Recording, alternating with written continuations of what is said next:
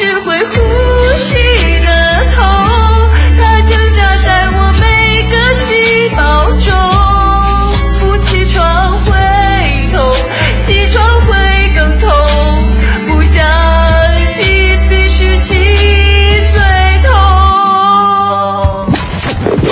有了快乐早点到，从此不再睡懒觉，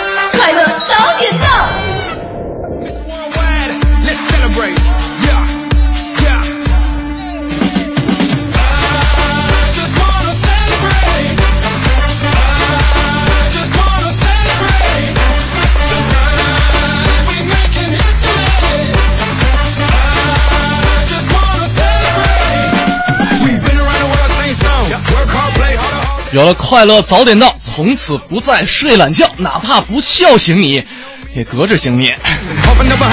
好啊，这个这周大明休假啊，这个这一周都是由盛轩、蕊希、盛轩、黄欢、蕊希、黄欢为大家带来的快乐早点到啊。大家好，我是盛轩。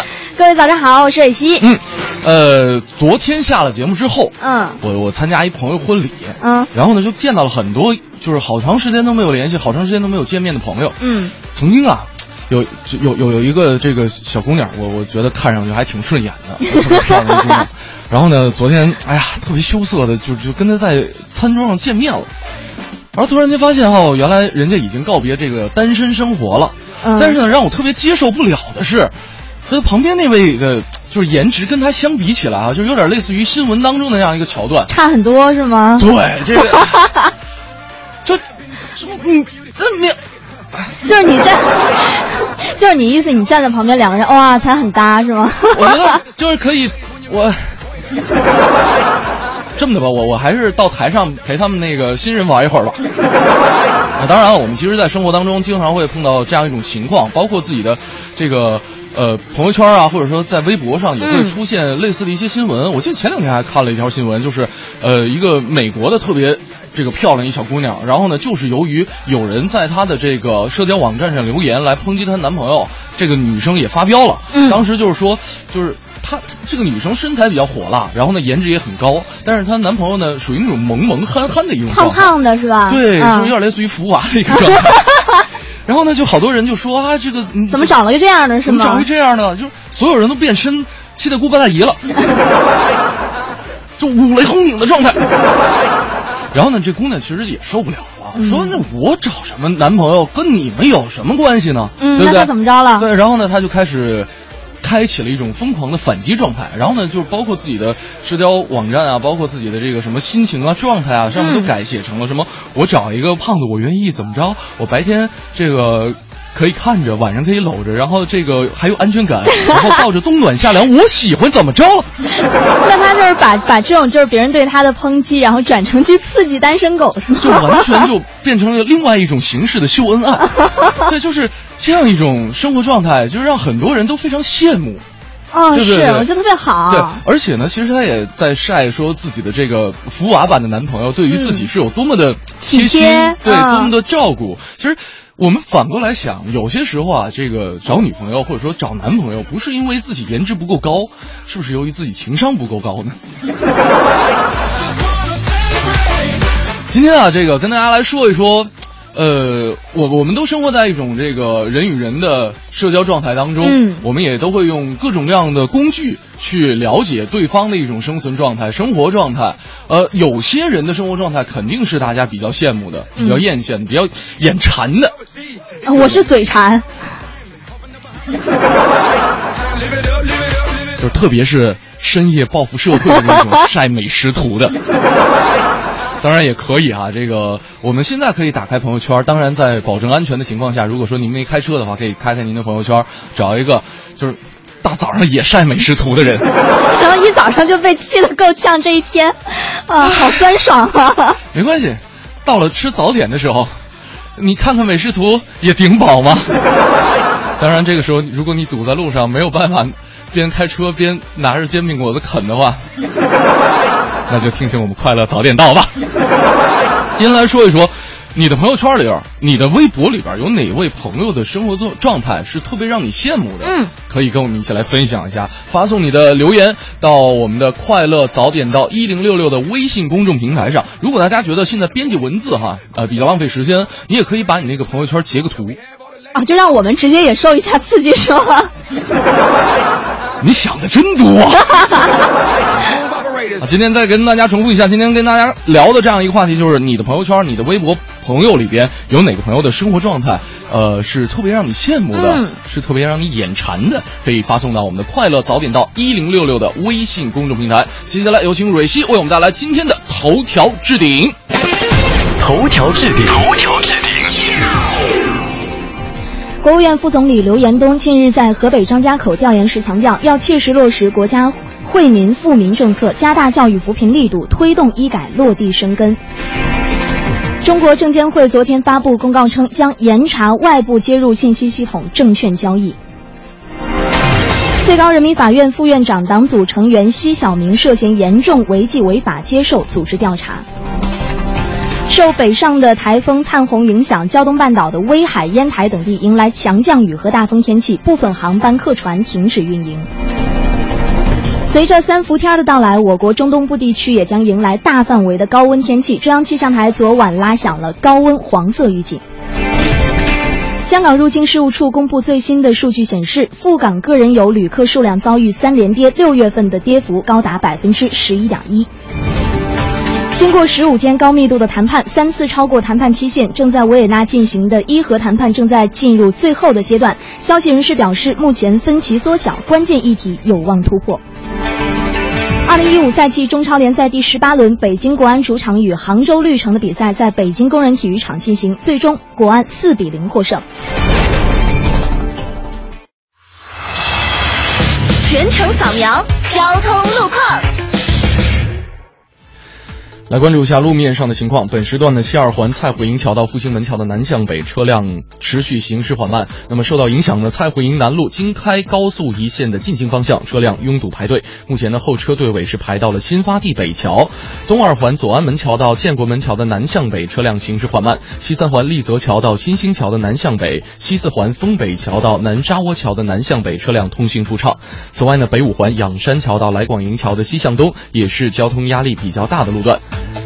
再来看一看联络线方面，德外大街的进京、建外大街、建国路一线的进京都是车流集中的路段。高速路方面，机场高速温榆桥到五元桥的进京方向，京通快速路双桥到四惠桥的进京方向，以及京港澳高速宛平桥到大井桥的进京方向，都是车多、行驶缓慢的路段。再次呢，也是要提醒大家，在路上啊堵车别堵心，呃，注意保持好安全的车速和车距。最个性的新闻解读，最霸气的时事评论，语不惊人死不休，尽在大明的新闻联播。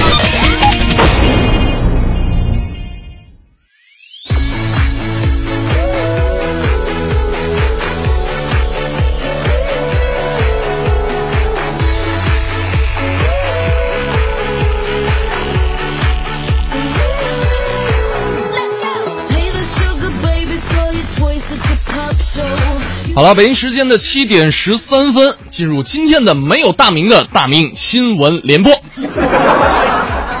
这一时段呢，我们首先来关注一下央广网的消息。在武汉啊工作的李女士，前几天呢，因为需要办理结婚证，专程就请假回湖北监利办理相关的手续。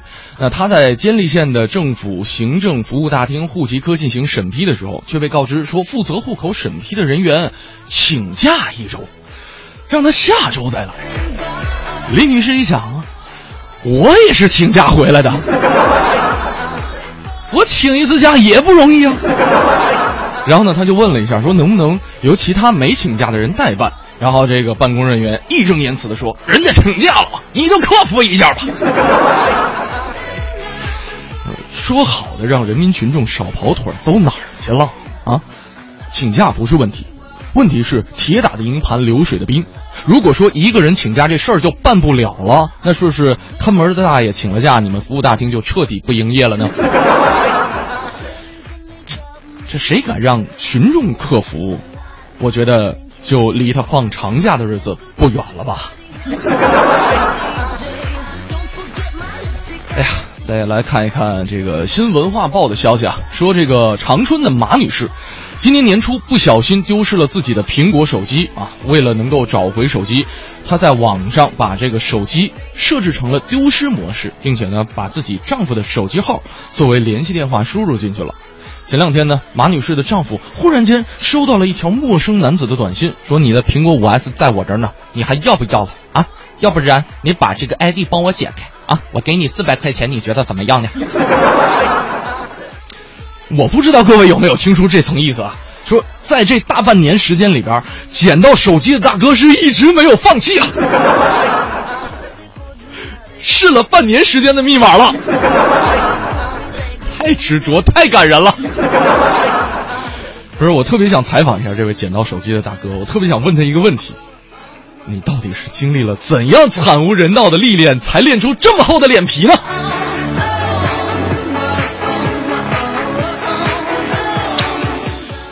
试了半年也没试出来啊！再来看一下来自《法制晚报》的消息啊，日前呢，一位男生别出心裁啊，用这个无人机挂着戒指，这也叫别出心裁吗？就抢头条那位早就用过了。他呢，在这个清华大学校门口向自己心仪的女生在表白，但是呢，万万没有想到，无人机刚起飞就被这个清华的保安给迫降。清华保安处负责人说了，说使用无人机需要跟有关部门报备啊。这个飞行专家也表示说，这位男生使用的这样一种无人机在非空中管制地区使用是没有必要报备的，但是呢，需要尊重学校的规定啊。哎呀，我也是觉得这个保安啊啊，是不是这个小伙子失散多年的情敌呢？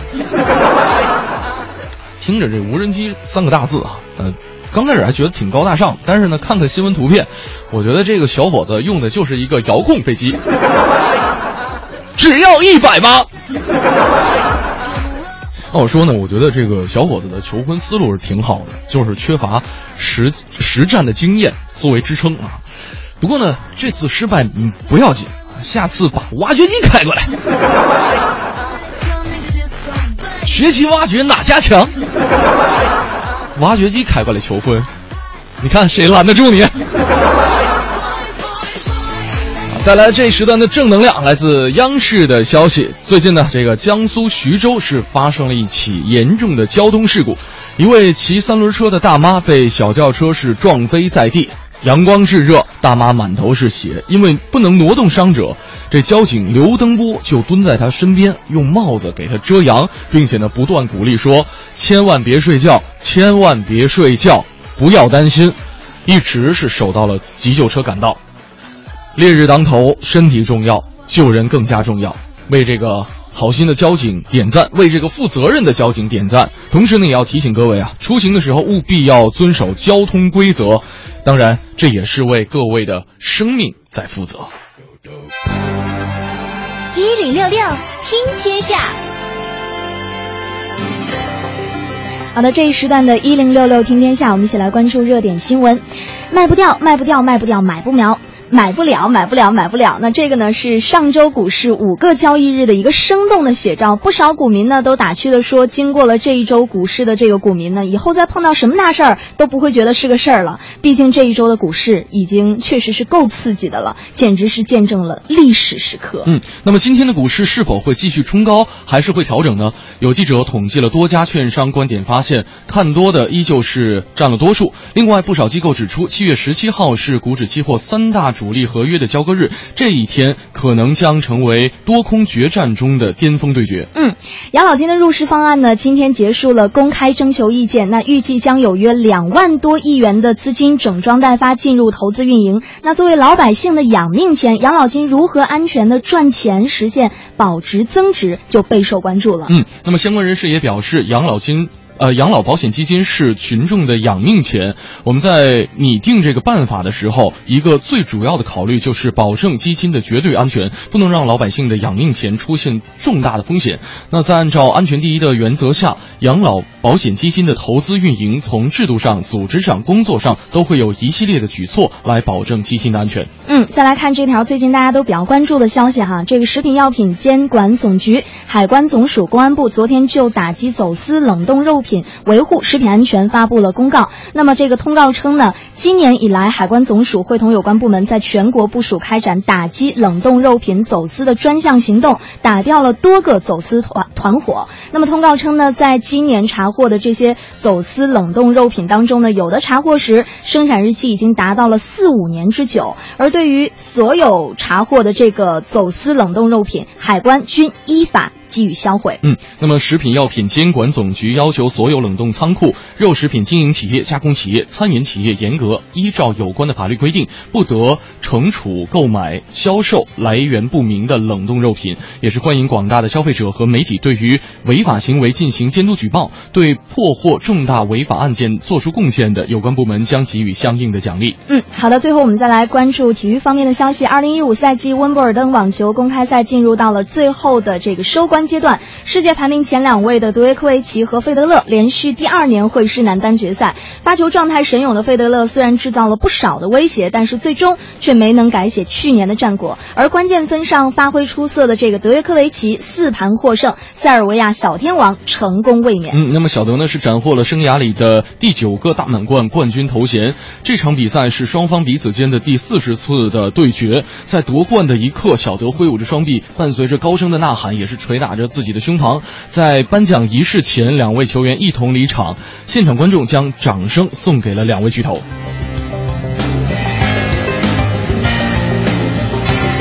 好，北京时间的七点三十七分，今天在早点到节目当中，刚才其实已经跟大家提到了啊，我们有一个老板块要回归。嗯在这一周，我们继续曾经疯狂一时的疯狂猜，我们猜过门，猜过花儿，猜过胡同，猜过大街。今天的疯狂猜跟大家猜的是公园儿。嗯，对我们这一周啊，这个这一周的主题是猜公园儿，大家来听一下我们今天给出大家的第一个提提示嗯而且在这里插一句，呃，答对的朋友除了说有机会能够得到我们送出的票品之外，大明昨天晚上给我发微信说了，说。为了弥补自己不在的这样一种这个歉意哈，呃表达自己的这个歉意，所以呢，他准备每位答对的朋友送出二百元现金，他个人掏腰包。这真的是钱哦，不是骗你们的。现金哦 对，现金哦。我们来听一听啊，今天啊提示是公园儿，来瑞希，我们先来看今天的这个公园的第一条提示哈，是这个清代俗称青草湖，北与文庙半池相连。近代书法家于于右任题书这个松生公园和。风归远意桃长柳，一爱长流赵伯堂楹联，分刻在大门额上及两侧，以褒奖建园功绩。听起来好拗口啊。读起来也很拗口。对啊，这两百块钱不是随便送的。啊，这个再跟大家重复一下，清代俗称青草湖，北与文庙半池相连。近代书法家于右任题书松生公园和风归远意桃杨呃桃长柳，一爱长留赵伯堂的楹联，分刻在大明大门的额上及两侧啊。这个来褒奖建园功绩，这是我们今天疯狂猜公园的第一个提示。嗯如果你知道的话，可以通过我们的快乐早点到一零六六的微信公众平台跟我们取得联系。今天除了送票之外，对于疯狂猜这一个环节，你猜对的话，被我们这个小编选中的话，有机会获得由大明亲自掏腰包送出的两百块钱。现金呢？现金呢？现金？现金！当然了，这个大明现在钱都套在股市里。我们再来看一看那个朋友们的留言吧。今天我们的互互动话题是这个朋友圈里边大家比较羡慕的一种生活状态。刚才我看到有朋友说说晒出来的有什么好羡慕的？嗯呃当然这也是我之前戒掉朋友圈的呃一个原因一个原因。对，但你现在不是又回来了吗？我回归了，啊我回归了，因为确实它是一个交流的一个平台，啊是呃，是一个工具。我觉得没有必要因为某些心情把某个工具给浪费掉了，嗯，对吧？呃，但是呢，其实有些人朋友圈它只是一种随心的一种随想，或者说嗯，对，就我想到什么我就发出来嘛，对啊反正都是都是身边的朋友，大家也都了解，也无所谓。对、嗯我觉得没有必要把很多看得很重啊，然后什么事儿都要上心。其实，呃，我现在发现有一个功能，就是嗯如果说你迫不得已要去晒某些事情的时候，你可以分组。哦，对对对，现在这个分组功能越来越强大了。以前我记得就是你不想让谁看，你把它屏蔽掉。现在好像就是你想让谁看，你也可以单独给他分组。对，就是就就给你一个人发。哼，我刚刚看到一条，他这个不是羡慕的，但是特别有意思。嗯他说说到这个这个朋友叫 Joanna 吧，应该是说说到朋友圈呢，其实我想说说我的老妈，嗯因为我在北京，她呢在老家，上个月她又刚刚退休在家，所以就特别的不适应。嗯然后呢，她就天天拿着手机上面的微信各种转发心灵鸡汤。嗯然后呢，最重要的是，她在用另一个自己的号去给这个号点赞。还有马甲号。对，然后他说，就看着妈妈特别不适应，在家休息嘛。嗯然后他说还有另外一个朋友，就是呃，这个同学呢，他有两个孩子，是一个全职妈妈。然后除了天天晒娃，就是各种做代购。嗯就一开始觉得挺羡慕他的这种工作这个生活状态的，但是他每一天后来都是发那些代购的东西，然后我就没办法，就把他给屏蔽了你。看，老妈自己有小马甲号，朋友这个居然代购，他还不建一小马甲号。是，哎呀，这个代购这个有有些，哎，这个就我不不在这儿做广告了啊。嗯这个每个朋友自己对于代购是什么样的一种心理状态，大家都清楚。呃，再来看一下这边这个如意说了说有一个朋友啊，一直致力于亲子教育，然后呢，朋友圈晒的都是跟孩子互动的感悟、创新，还有孩子到处的亲子游。呃，他说特别羡慕这样一种状态，那可能是有一种，就是甭管说你的朋友也好，嗯或者说你也好，可能看到孩子就是天然有一种亲切感。反正对于我来说，我是特别喜欢看朋友圈里就就是晒妈妈晒娃的，我特别喜欢看，就我永远都不会反感这样的。你特别喜欢把那个晒娃的图点大，占满满屏幕，然后开始疯狂的亲。就然后看他的眼睛啊，看他的睫毛，说哇，为什么他的睫毛比我的睫毛还要长？关键还是颜娃的颜值比较高。嗯，对，啊，再来看一下这个莫脑壳秋了，说最羡慕就是表表姐了，结婚生孩子之后一点都没有被孩子绊住，每周末或者是节假日肯定是出去玩了，然后呢一刷朋友圈，肯定就是在外头啊旅游啊，或者说在某一个地方啊，哎呦那个小日子过得洒脱。我发现今天这个话题，大家大部分说的都是羡慕朋友圈里面出去玩的。你像这个西瓜瓜，他也说，我有一个姐姐，每一次呢、都发朋友圈都是出去玩的事儿，而且都是去国外。嗯就更重要的是，她的这个频率是一个月基本能出去两到三次，所以每一次看她朋友圈的时候，就会觉得自己天天上班都在忙些什么，而且最重要的是。她这个这这个朋友的单位还不招人，我觉得一个月两到三次出国的话，挺辛苦的。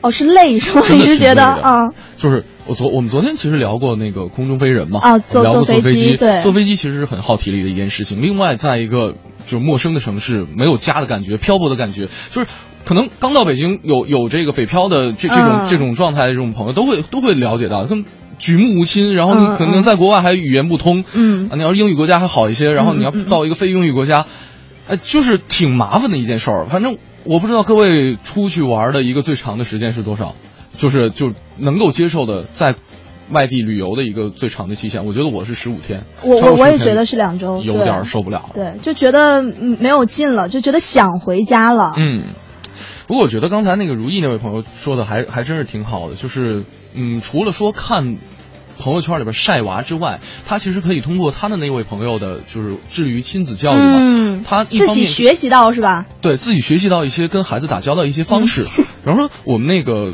同事董月阿姨，她其实以前做儿童节目的嘛，嗯她很擅长于跟孩子打交道。嗯她说过一句话，我印象很深，就不要用自己的身体去陪伴孩子的身体，要用自己的头脑去陪伴孩子的头脑，要用自己的心去陪伴孩子的心，这样你身体真的不会累。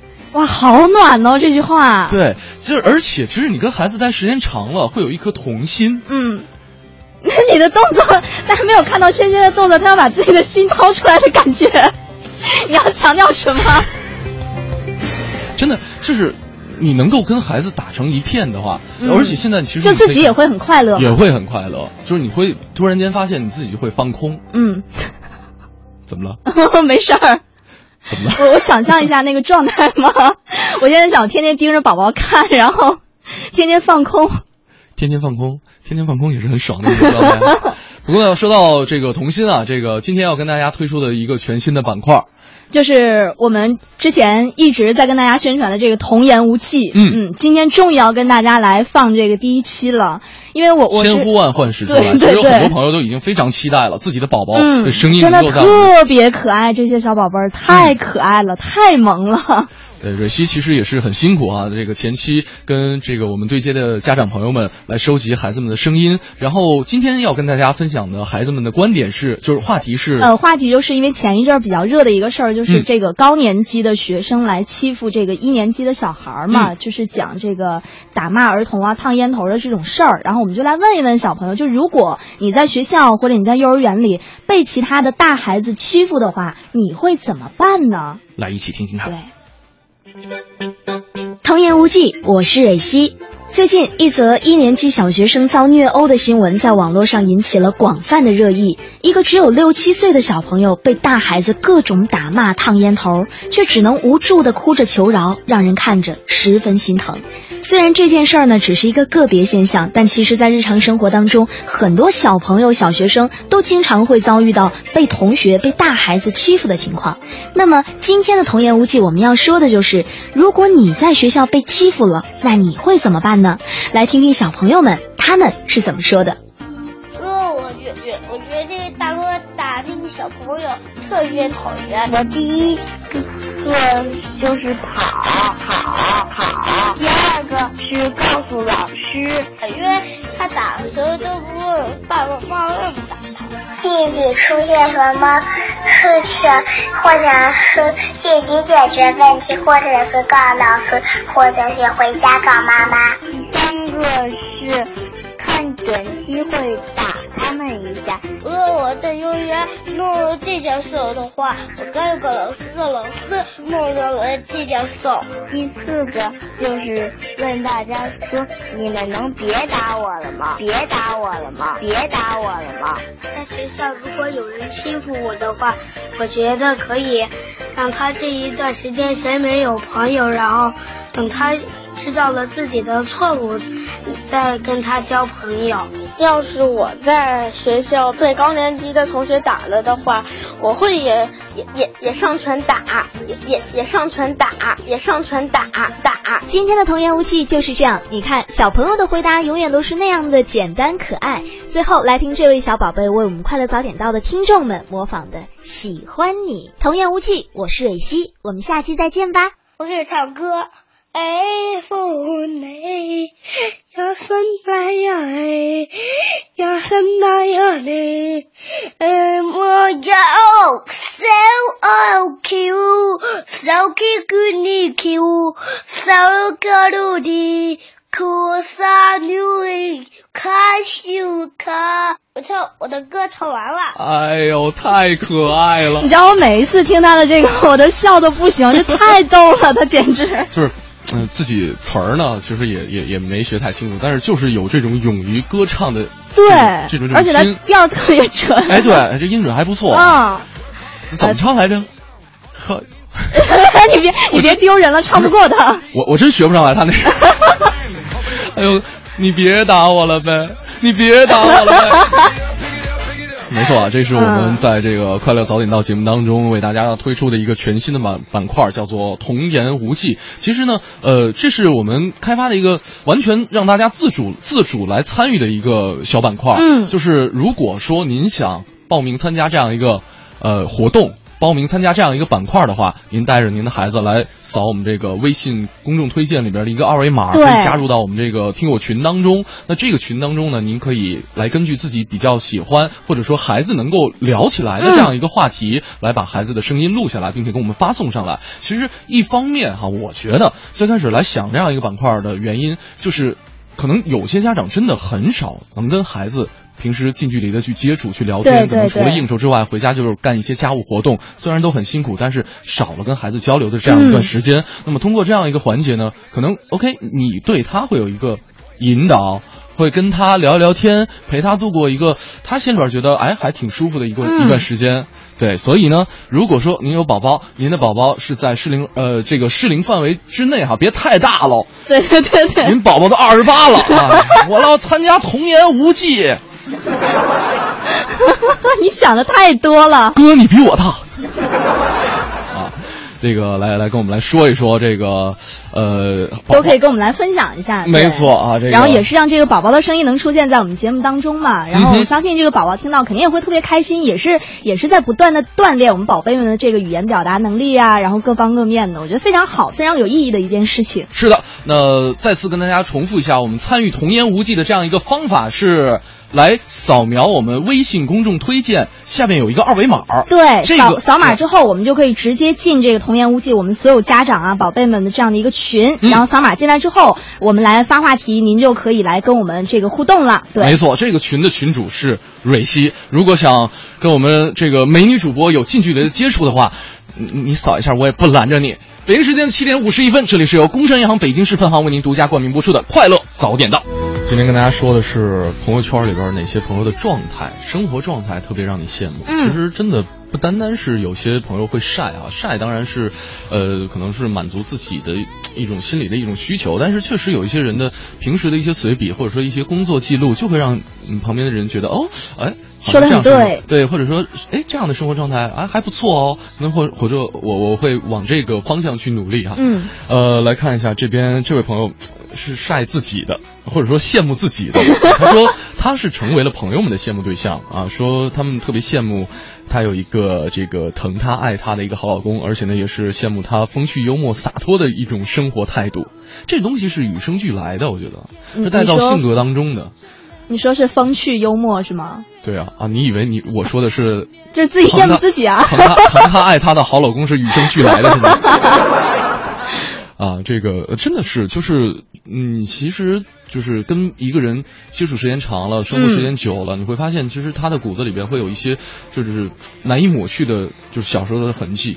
嗯，所以我就在想，就是星爷啊，哦，我觉得现在呃非常招人喜欢，对吧？我特别喜欢我超爱他对，对就是那个超高的情商。嗯我就昨天晚上我还就看了一眼重播，嗯还是还是怎么样啊？然后就是说偷吃这个梨这一块儿。嗯，当时这个说，呃，贾乃亮要要给这个李小璐煲嗯雪梨汤，对然后在切梨的过程当中，然后这个小甜心就偷偷摸摸的瞪了一块儿放在嘴里，然后第二块的时候，他无意识的瞟了一下自己的爸爸，然后突然间发现四目相对，爸爸你吃，对，我觉得他他真的这个小孩情商特别高，特别嗯聪明，然后就是。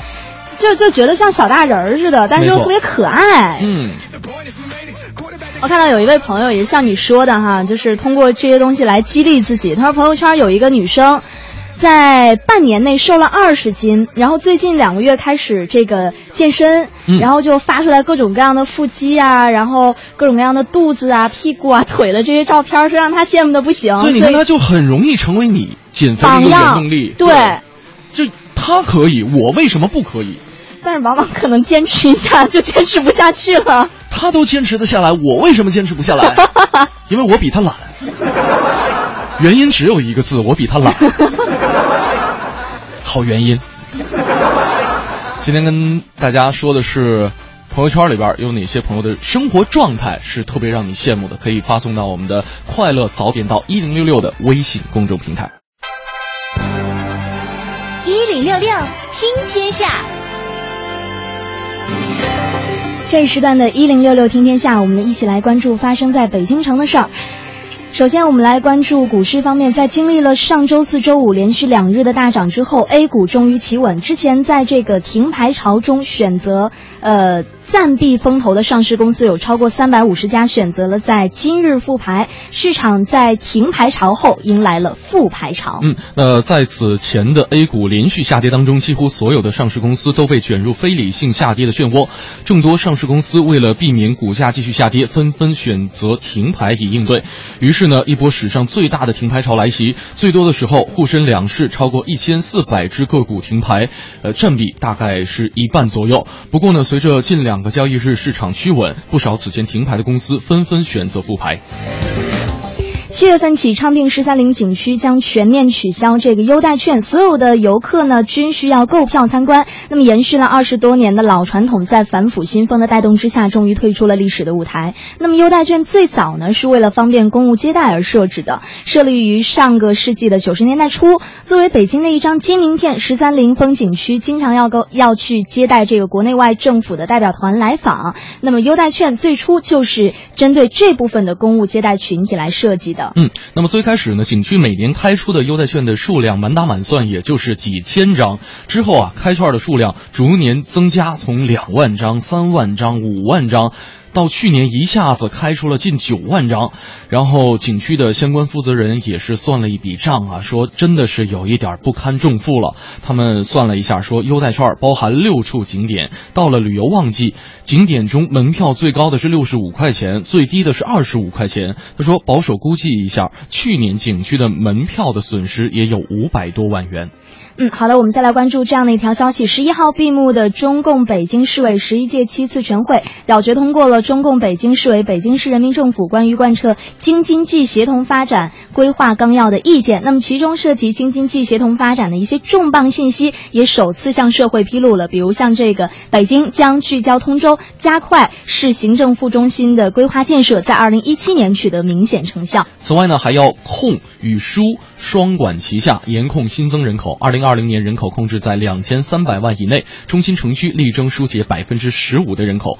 那有专家表示了，将北京从单中心模式变为多中心模式，解决人口拥挤、交通拥挤、公共资源紧张等大城市病的困扰，是政府和社会近年来达成的共识。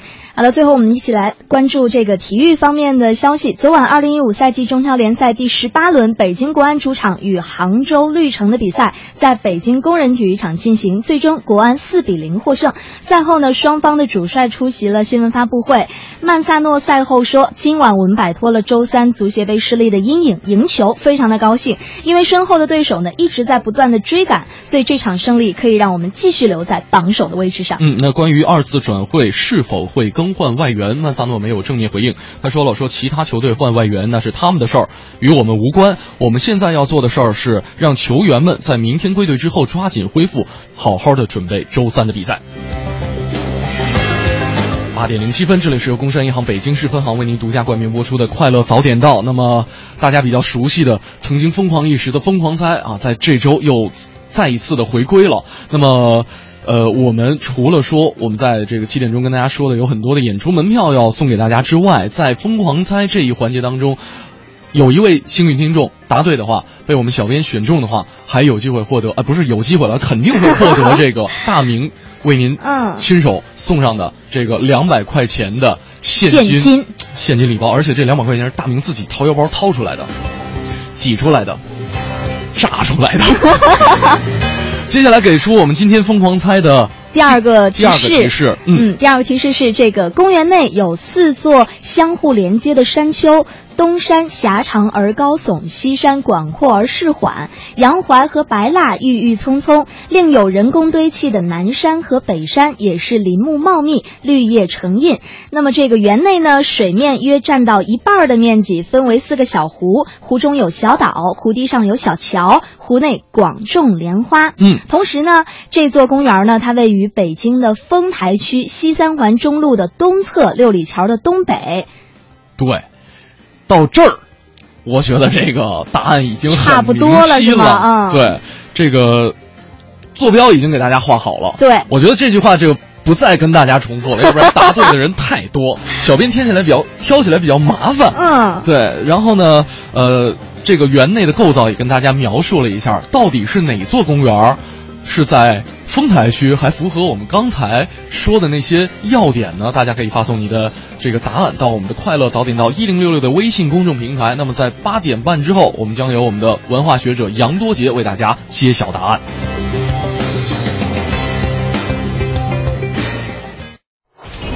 最个性的新闻解读，最霸气的时事评论，语不惊人死不休，尽在大明的新闻联播。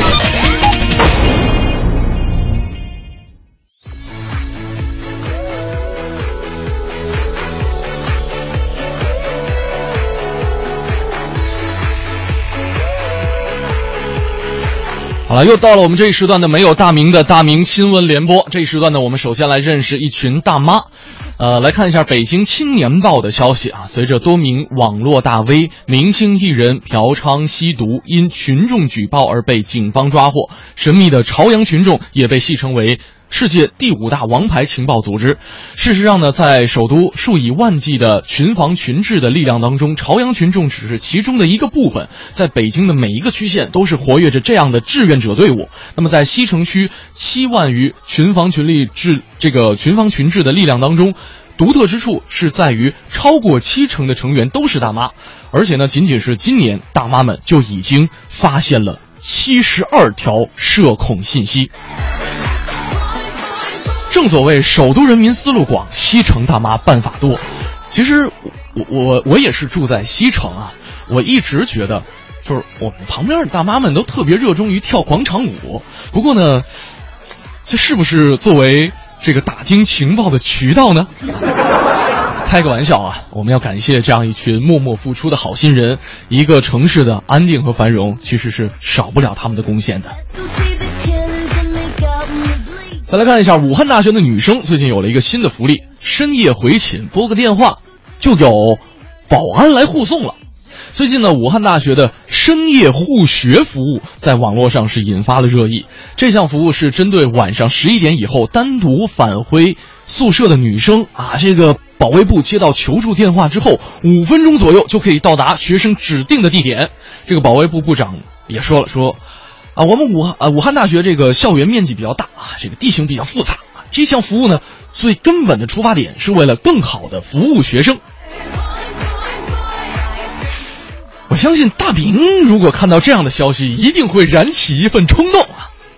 武汉大学，你们还招不招保安了？啊，大部分网友对于这项服务表示称赞。啊，认为说这种举措人性化，值得在其他的高校推广。但是呢，也有部分网友质疑说，这是不是暗示学校不安全，或者是在鼓励大学生晚归呢？其实我我觉得，我个人觉得啊，这个没有什么学校是绝对意义上的安全啊。这个如果说学生真的要想晚归，学校确实也没有办法去干涉你。安全方面，学校做的已经很多了，更多的事儿还得是学生们自己为自己负责。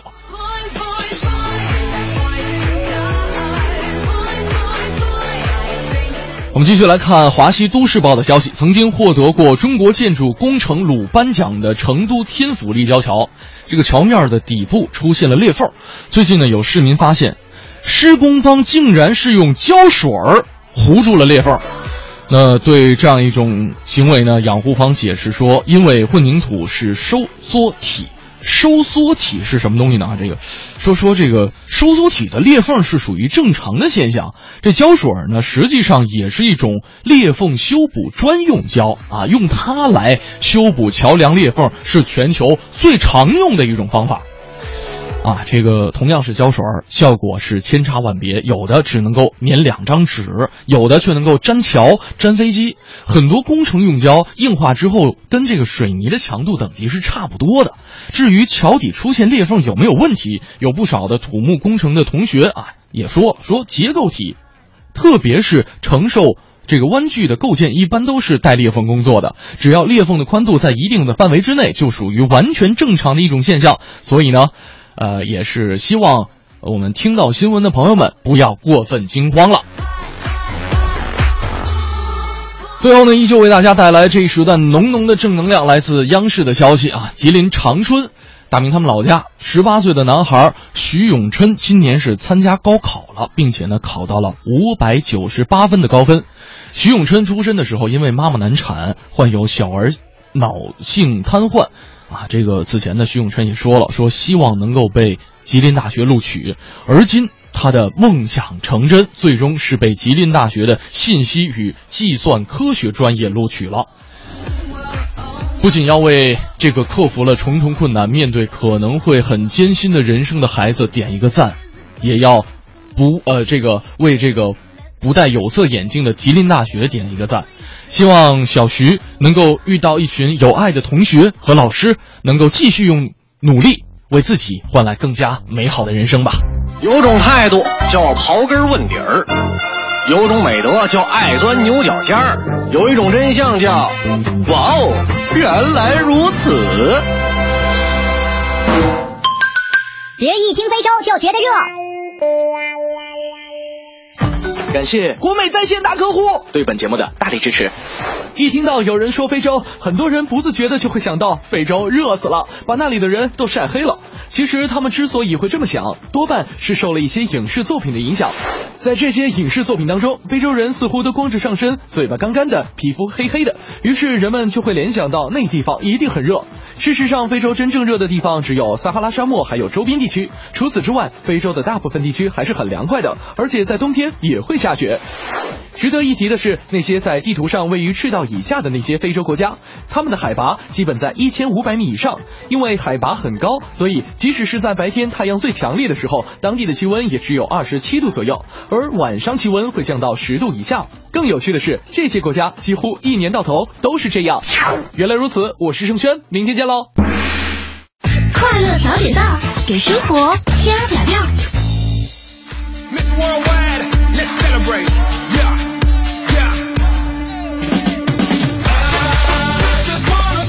突然间发现，今天我们这个微信公众平台特热闹，嗯，有报名参加这个童言无忌的，全是等着钱的。啊还有抢这大名二百块钱的，啊，这个确实有很多朋友这个发来了自己认为正确的一些答案，比嗯如说特别热闹对，特别热闹。呃，抱歉，我们现在还没办法揭晓答案，八点半之后对，，但有很多朋友已经答对了，是对，吧？确实有很多朋友已嗯经答对了啊。这个，但是啊，这个大明，因为因 为钱还套在股票里呢，而且大明现在正在休假当中，所以呢，他目前没有办法把钱给您。等这个大明休假归来之后，呃，我我们肯定像跟屁虫一样问他给您要，是吧？是的，大家别着急啊，这个，呃，今天其实我们说的是这样一个话题，在朋友圈里边有没有某一个朋友的生活状态让你觉得特别的羡慕？嗯嗯，呃，其实也有很多朋友来发来了，他们觉得自己比较艳羡的一些生活状态。像小兰说了说，其实我自己的生活状态就特别的健康，然后呢，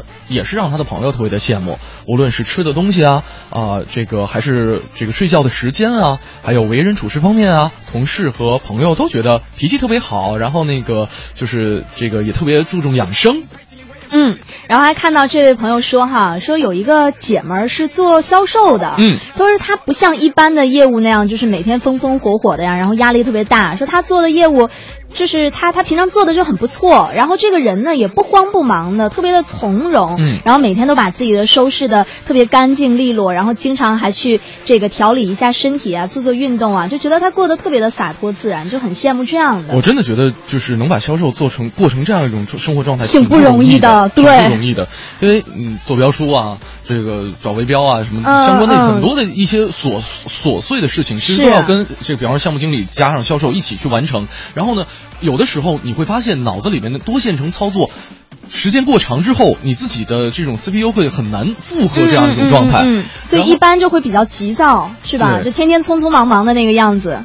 所以就是他能够做到合适惊慌，就是这是曾国藩好像是给给自己的儿子写过的一封一封信里边的一句话，叫何事惊慌，就因为他每次看他自己的儿子走路的很快，嗯，说你为什么每次走路都那么快？就是能够保持这样一种从容不迫的心境是特别难的一件事情。享受慢生活，对吧？对，至少他做出来这样一种慢的状态了。我觉得啊就可能心里已经燥的都不行了，但表面上表现出来还是我很淡定。这是当领导的料。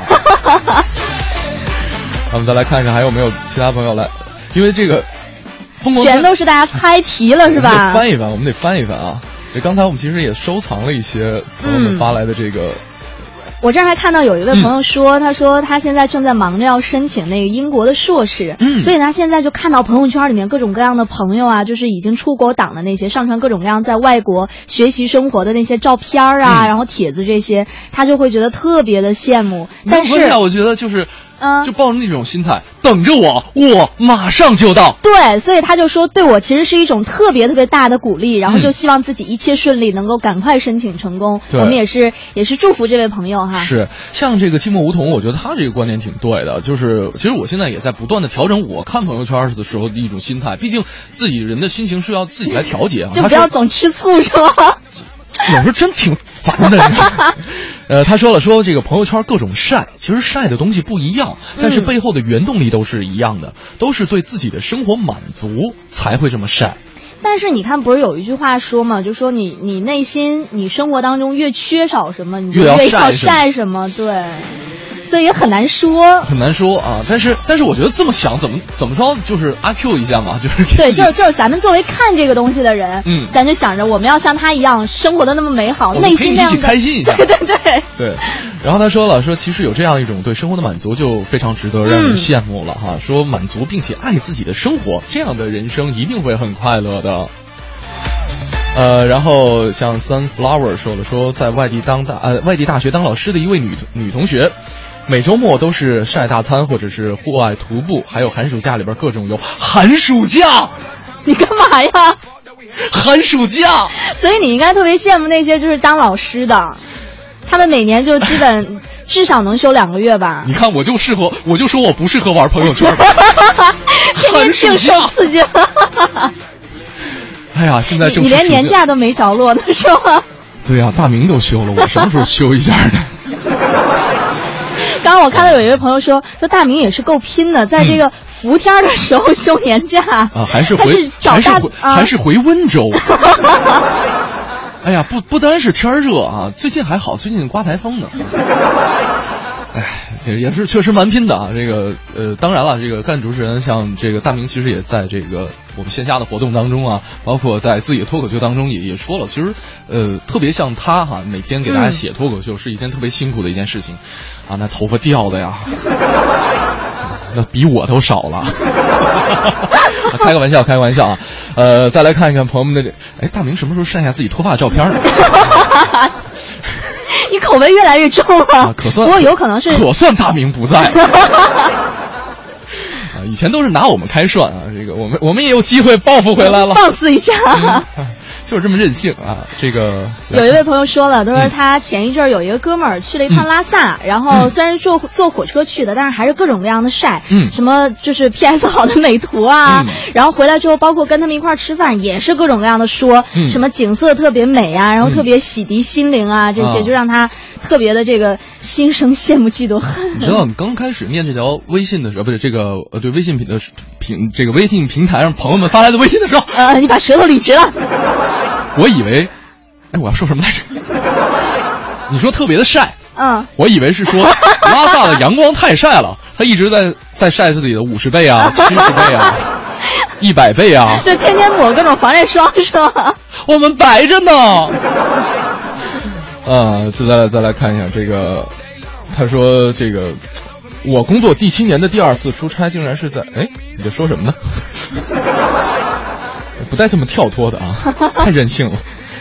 呃，再来看一看啊，说这个朋友在朋友圈里边最近在晒黄石公园的照片，简直美的不像话呀，各种羡慕啊！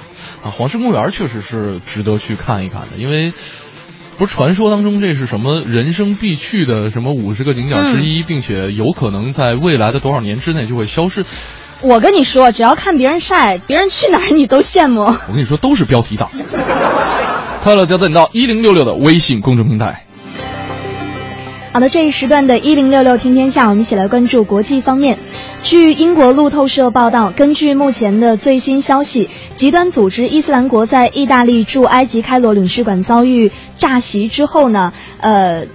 遭遇爆炸袭击之后呢，宣称对该起事件负责。那么报道称，埃及首都开罗的意大利领事馆外于当地时间的十一号发生爆炸，导致至少一人死亡，九人受伤。嗯，那么根据了解呢，爆炸装置是在距离领馆较近的车中爆炸的。根据最新的资料，在爆炸当中有一名埃及的警察牺牲，还有九人分别不同程度的受重伤。那么其中包括三名儿童。意大利总理。呃，也是呼吁欧盟和所有的国际组织采取有效和及时的措施来应对恐怖主义。嗯，十万美元呢是这个美国前总统小布什出席一场退伍军人慈善活动的出场费。那么此外呢，他还要求了主办方要额外支付他两万美元的车马费用于专机接送。那么上周美国媒体就曝光了小布什把士兵送上战场，又从为他们筹款的这个慈善活动当中牟利，就引发了巨大的争议。那么，根据美国广播公司报道，小布什二零一二年出席一个帮助伊拉克和阿富汗战争退伍军人的慈善募捐活动发表演说时，曾经向主办方位于美国德克萨斯州休斯顿的退伍老兵慈善机构“帮助英雄”这样一个机构当中要价十万美元。此外呢，他还使用了费用高达两万美元的私人飞机。那么他的妻子前第一夫人劳拉出席同一机构活动的时候，也有五万美元的演讲费。嗯，那接下来同样是美国方面的消息，美国二零一六年总统选举民主党参选人希拉里·克林顿定于十三号发表演说，公布其经济政策纲领。那么按照希拉里助理的说法呢，经济政策的阐释是希拉里本次。这个竞选宣传的重中之重，而根据竞选团队提前披露的这个演说内容呢，希拉里的经济政策兼顾经济增长和财富分配，核心在于为普通美国人谋利。嗯，那么贵对呃，这个对于上一次总统选举的党内竞争对手，后来成为他老板的奥巴马，希拉里认为说，奥巴马致力于避免美国经济在金融危机之后陷入衰退，而现在经济政策重点需要调整。好，最后我们再来看这样的一个事儿哈，这个许多游乐场呢都有把人弹射到空中再落下来的刺激项目。嗯，但是假如呢人在空中的时候，这个游乐设施的绳缆突然断裂的话，那是不是非常的可怕呢？是吧？那么在美国的这个威斯康星州的一家游乐园，最近就差点发生了这样的险情。十三岁的拉松和他的朋友苏克尔，在这个奥林波斯山主题公园和水世界准备玩这个。弹弓项目的时候，嗯，就在这两个人就坐等待操作员按下开关把他们弹射出去的时候，这座椅一侧的绳缆突然间崩断了，跟这个绳缆相连的金属部件在水泥地上也是砸出了一个十厘米深的一个坑，把在场的人员都是吓得目瞪口呆。呃，这个。朋友苏克尔也是对这个当地的媒体说：“说假如绳缆在他们被弹射出去之后才断，后果真是不堪设想，很有可能要要了两个人的命啊！”这个公园方面随后也说，目前是已经拆除了这样一个设施啊。嗯，这真的是太可怕了！我听你说的，对我都一身冷汗在这儿。这个也希望这个相关的一些部门能够就涉及到人身安全的相关的设施，真的是定期核查，人命关天啊！啊，这个很多朋友都已经等不及了。我这这个微信公众平台上有太多的朋友就不停的炸开了，已经在不停的催我什么时候公布答案呢？这个我们先跟大家说一下这个今天的提示啊。啊，对，我们再重复一下，就是要吊你胃口。啊。这个清代俗称青草湖，北与文庙半池相连。近代书法家于右任。给这个公园提了这个楹联，分刻在大门额上和两侧，来褒奖建园的功绩。而且呢，这个公园内有四座相互连接的山丘。东边的山狭长而高耸，西边的山广阔而适缓，还有像洋槐呀、白蜡呀这些树，在这个公园当中又特别多。另外呢，也有人工堆砌的南山和北山，也是这个林木茂盛，而且这个园内的水面是约占一半，分成四个小湖，湖中还有小岛，湖堤上还有小桥，湖里边还种着莲花。这个公园的地儿是在北京市的丰台区。在西三环中路的东侧，六里桥的东北，丰台、宣武、海淀三区啊。现在说太细了，来吧，咱们有请出我们的这个呃文化学者啊，历史达人杨多杰，也是我们的老朋友了，给大家揭晓一下。快乐早点到，给生活加点料。大家好，我是杨多杰，今天呀，给您猜的是莲花池公园，不知道您猜对了没有？其实呢。这个莲花池水系呀，包括了莲花池，还有一条啊莲花河。很多人都知道这莲花池，但是对于河呀不了解。这个池不大，河也是小河，但是啊，人不可貌相，海水不可斗量，这是老话了。咱北京发展的历史上，这个莲花池水系曾经起到过至关重要的作用。它什么时候起作用呢？那是老年间的事儿了。说英语啷啷个够。它的早期北京城主要用的就是莲花池水系。我说的这早期包括啊，你像什么幽州城啊，辽朝的南京城啊，金朝的中都城啊，也这个时候，说白了吧，一千年以前，也就是说，在唐代到辽金这漫长的时间里，莲花池水系一直起着大作用。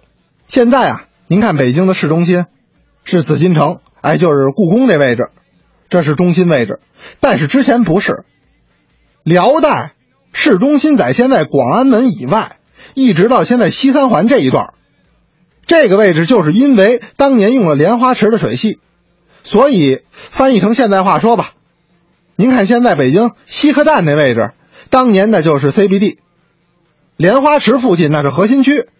你要说我现在住东二环，那对不起了，在辽金时期，那您绝对是村里人。那会儿啊，还没开发这个地方呢，当时开发的都是西二环、西三环那个位置。话说回来了，这个莲花池，这个莲花跟北京历史也有关系。那说的是一一四九年，当时这个完颜亮啊是金朝篡位以后的皇上，他篡位以后就不想在原来那都城待着了。想迁都到现在的北京城，想迁都，那有个什么说法呢？他在上京，上京在哪儿啊？现在东北这位置，栽了二百棵莲花，结果都没成活，那没法成活呀，天气太冷啊。完颜亮就说了：“你说咱们这现在这都城太不好了，莲花这么好的花卉，这都种不活，那哪行啊？我听说了，哎，燕京地暖，还有个莲花池，咱们不如迁都到那儿去吧。”其实这就是个借口，但是当时金朝从这个上京迁到了后来的北京城，也跟这个莲花呀有这么一点关系。现在到了莲花盛开的季节，您到莲花池还可以赏一赏景儿，再聊一聊啊这里边的历史故事。真的有太多的朋友猜对了啊！这个也有很多朋友说：“哎呦，这就这就我家附近啊！”这个像梁楠也说了，说这个莲花池公园，这是我每天上下班的必经之路啊。呃，像这个，再来看一下这个，像影艺啊也说了，说我们家旁边就是莲花池公园，这太熟悉了啊。然后呃，火舞寒冰，明月清风啊，这个这真的有很多的朋友都猜对了，对，都猜都猜对了。然后有朋友问说，我猜对了，应该做些什么呢？啊，等待我们的工作人员通知你，就安静的等钱就好了。呃 呃，就是我们早点到的朋友们，真的这个非常熟悉我们的工作作风，嗯我们是非常认真负责的一群这个小伙伴们在为大家服务着哈。这个答应大家的事儿绝对会办到的。是上刀山啊，小 没没没没这么没这么严重啊。对，这是呃，今天除了说就是有大明那两百块钱哈，那是送给其中一位朋友，其他有朋友呢，我们工作人员会通知您说您获得了我们今天送出的一些奖品、一些礼品、一些票哈，像什么有，呃，在七月十八号，呃，北京保利剧院为您上演的最美童音之称的美国费城男童合唱团的演出门票，呃，那这个费城男童合唱团也是成立于一九六八年，以杰出的音乐水平和高超的演唱力广受赞誉，多次获得了艾美奖和格莱美奖。的提名，也是世界最著名的男童合唱团之一。另外呢，还有像这个朱宗庆打击乐团连续上演的《豆荚宝宝快乐巴士》台湾朱宗庆打击乐团儿童音乐会的演出门票。另外呢，还有在北京民族剧院上演的大型童话音乐剧《雪国精灵》的这样一个演出门票，要送给大家。嗯所以呢，今天的奖品真的是很丰厚的，大家不要着急啊，我们这个呃工作人员会。仔细的整理出我们呃每一位答对的朋友，并且呢从中挑选出我们的幸运听众，来送给您我们今天的这个演出门票。是的。我们再来看一看大家这个都怎么说的哈，嗯、关于我们今天的这个互动话题。找着了吗？刷的太快了，今天你知道吗？真是。我看到有一位朋友说说特别羡慕的就是还是各种各样的身边的人呐，游山玩水玩玩水啊，吃喝玩乐的照片哈。嗯。他说，但是我我是一个不太刷微博、刷朋友圈，也不玩这个社交网站的人。嗯。所以也也说不上就是呃。就是他可能自己本身也不是一个特别玩、特别喜欢去玩的人，但是他特别喜欢干嘛？特别喜欢画画。哦。所以他看到就比如说别人晒一些像这个绘画的作品呐、啊，嗯，然后特别羡慕别人的这种特别高超的绘画技巧啊，还有用色这些，他就会觉得、嗯、哇特别棒，然后自己也通过这些在不断的长进和学习。嗯，其实我觉得有时候说大家说看这个深夜发吃的，或者说这个工作日的时候能出去玩的。都是在你没处在相关的你设想那个状态当中的时候，别人处在了那样一种状态当中，所以你会觉得，哎，是羡慕嫉妒恨呢，还是羡慕 羡慕羡慕呢？对吧？就是因为不一样，嗯，我看到还有一个朋友说哈，他说他有一个同事，我嗯们都叫他猴哥，猴哥。说这个人呢特别神秘，你他每天真了不得是吧说 他每一天总是特别神秘，然后就来无影去无踪的，嗯给他发微信，他要等到两天之后才能回，电话呢也永远都是打不通。可是就是这样，但他特别神奇，嗯就是呢，他永远。都知道我们公司啊同事的这些最新的动态，然后也都知道公司的核心的机密，所以我们都觉得他是一个特别空灵的人。总结起来就是我们负责做事儿，而他负责走心。就是就是我我为什么脑补了一个画面，就是在一个小黑屋里边，一面反光的眼镜片，然后一个邪恶的笑容。反光就是眼镜当中反射的是他手机朋友圈当中的各种监视自己同事做了哪些事情。哎、天天哪，你的想象力实在是太丰富了。柯南看多了。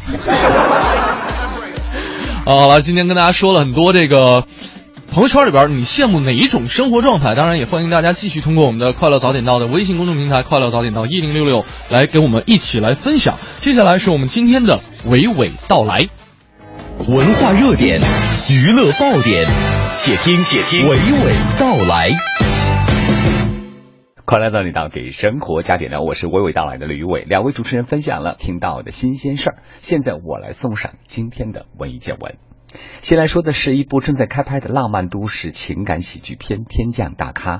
往常我们只会听到“天降财神”等祝福，不过这次在辽宁大连开拍的这部中韩合作影片，有意思的是，片中的女粉丝要拯救一位韩国大明星。来听一听片中女一号妮妮的扮演者新人女演员江远透露的充满正能量的故事。我心目中韩星，其实我觉得每个人追星都应该是明星充满正能量带给粉丝。剧中的这个韩星米妮原版认为他是一个正能量的人，后来发现他一些酗酒什么比较颓废，所以才来挽救他。所以我觉得带给广大粉丝一种正能量的感觉吧。拯救方法，首先他酗酒，我有一些治疗方法，比如利用了中国传统的针灸什么的，主要还是用内心来感化他吧。第一次就跟这么大的大咖合作，我还是内心比较紧张的，但是我会努力诠释好我的角色。影片《天降大咖》为观众讲述一个明星和粉丝相恋的故事。韩国男演员姜之焕扮演韩国来的明星。二零一六年三月份的情人节档期将在全国上映，并在韩国及其他海外地区发行。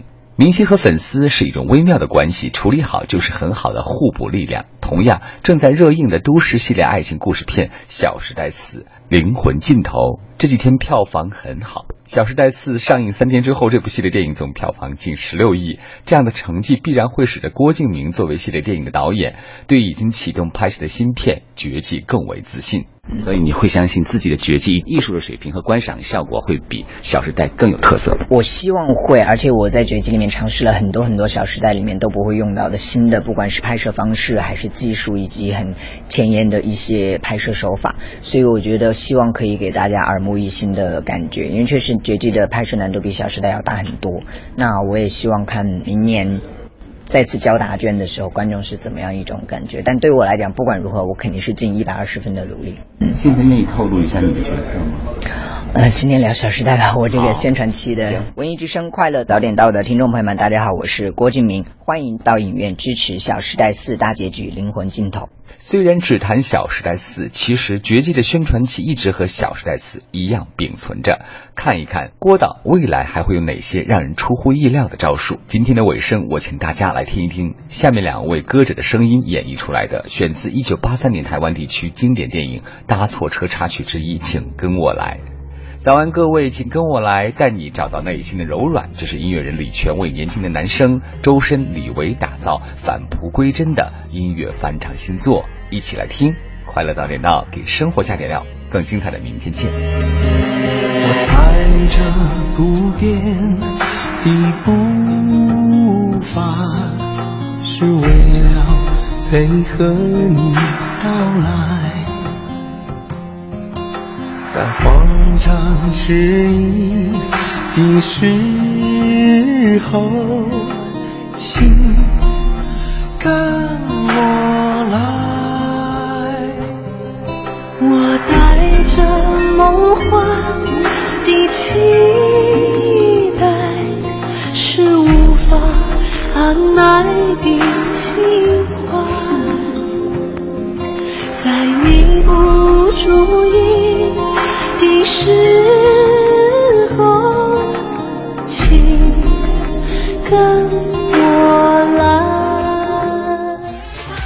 真的受不了，就是朋友圈里边晒跑步的，因为跑步对于我来说是一件就值得终身挑战的一件事情。呃可可是你你 我我怎么了？你你身材还好啊？对我我我我有其他的一种运动方式，啊就是但是你不愿意跑步我跑步对我跑步坚持不下来，而且其实我特别希望自己能够坚持下来。嗯我记得打小的时候，爸爸领着我到旁边的大学，就是家附近的大学去跑圈儿，嗯呃，就是基本上我就跑溜达二百米，坚持不住了啊！就今天今天我们这个平台上有霹雳肖啊晒了自己昨天在参加颐和园跑步活动，在奔跑当中享受快乐的这样一组照片啊，那看起来就很美，我很向往这样一种生活状态。其实我也是，我很羡慕。我我最近也看到朋友圈很多人就是他们晒那个公里数啊，包括晒自己大汗淋漓的那个照片，其实我看着也会觉得很爽，但是就是不不不，就不就是付诸不了行动。不我平时游泳的时候手机没法带进去，要不然我也可以晒。对对，就是大家都有自己的一些爱好，但是我我觉得我看大家特别就是挥汗如雨的那种状态，觉得就看起来很爽。嗯，我想去尝试一下。而且你你知道我我是那种什么，就是像大家说的，比如说我一顿饭不吃，嗯我就会觉得哇，我今天瘦了。嗯比如说我去跑了五公里，我回来就会觉得哇，我的锁骨好明显。可以放硬币，可以养鱼 对对。对，哎呦，呃真的就是有些时候啊，呃，可能是确实是自己没有，你看到别人晒的时候，就会就会觉得很羡慕。嗯嗯。就哪怕是一种心境，我这看到有一个朋友说哈，他说他有一个在纽约做建筑设计师的同学，他就经常在这个朋友圈里啊、微博里晒美图、美食、美景、美图。嗯然后呢，但是他一点儿都不会羡慕、嫉妒、恨。嗯他说反而给我的生活当中带来了很多，就是像旅游的资讯呐、还有时尚啊、餐馆啊这样的一些资讯。他说他那个朋友有非常一流的这个品味，嗯还有享受生活的健康心态，你看看所以他也丝毫不会觉得说他的这个朋友是在炫耀。对，嗯就是过自己应该有的生活，嗯可能在别人看来你就不是在炫耀，只不过有些时候你是在跟大家一起来分享你的快乐，分享你这样一种状态，去用你的活力去感染他人。有些时候真的没有必要说，我我也是在自我检讨，嗯就我是觉得有些时候负负能量或者说过于多的正能量，这个。度不太好把握，对对对对对于是我曾经放弃过一段时间自己的这个社交平台，我我也是这样的，我嗯是觉得我从来一般不太会在这个社交平台上面发一些比较比较，就比如我心情不好啊，我很烦啊这样的，因为我觉得真的这种负面情绪有的时候比正能量更能去就是去影响到他对，影响到身边的人。就跟打哈欠一样。啊。好了，今天节目该跟各位说再见了。这个、嗯今天呢是盛轩和蕊希为大家带来的这一版的《快乐早点到》。呃，可能作为代班节目主持人啊，还有很多地方不太熟练，还有很多地方这个有抱有缺陷。当然，也希望大明哈远在温州，听到我们这个这么损你的话，不要掉头发。不要掉头发。对，这个当然了，呃，我相信这个作为呃节目主持人来说，听众是我们的衣食父母。当然，嗯大明坐在这个儿子的位置上坐的时间比较长了，突然间把大明踢走，换了一个儿子来跟您聊天，可能您不太适应。嗯，呃，不适应也得适应了。啊，这周都是我啊。好了，感谢各位的衷心陪伴，也是希望大家能够有非常愉快的一整天。呃，如果大家想了解更多节目内容的话，可以来关注央广网三 w 点 cnr 点 cn 进行网络回听。在整点过后，是由宝木和小曾为大家带来的综艺对对碰。我是盛轩，我是蕊希，各位拜拜。拜拜。